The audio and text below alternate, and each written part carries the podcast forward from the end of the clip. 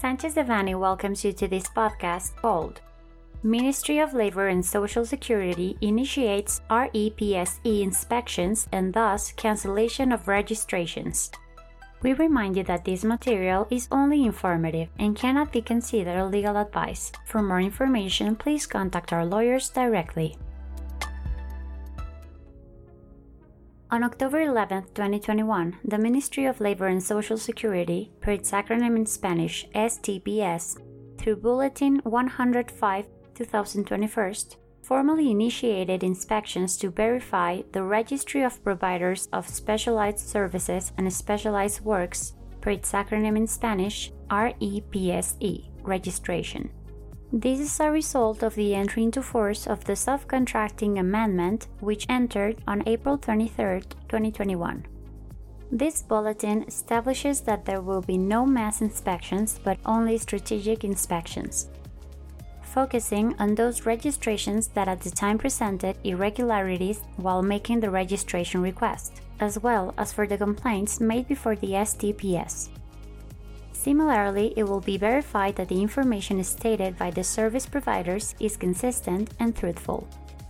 Alejandro Salafranca, head of the Dignified Work Unit of STPS, has pointed out that at the beginning of September, the date on which the registration in the REPSE concluded, 71,000 companies have concluded the registration process, of which only a small number of applicants have been denied.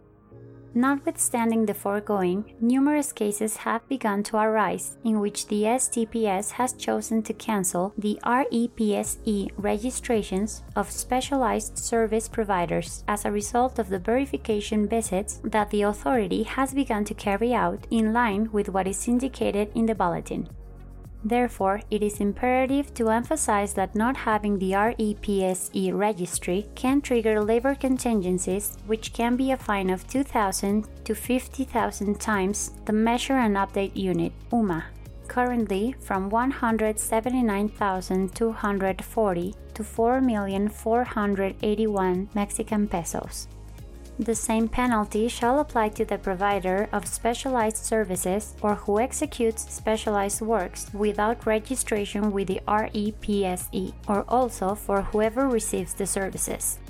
The foregoing without considering the repercussions from the fiscal perspective, such as the non deductibility and accreditation of the payments generated for the purposes of income tax and value added tax. Our team, specialized in tax and labor matters, have extensive experience supporting clients involved in this type of inspections and related matters in terms of attention to inspections and interposition of corresponding means of defense. We are at your service to assist you in relation to the strategies and legal alternatives that best protect your business interests.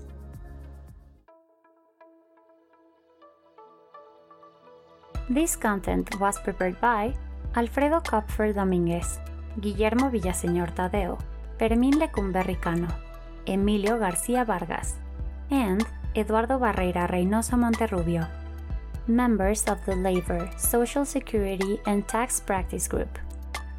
For any questions or comments on this material, please contact us directly or visit our website, sanchezdevanny.com.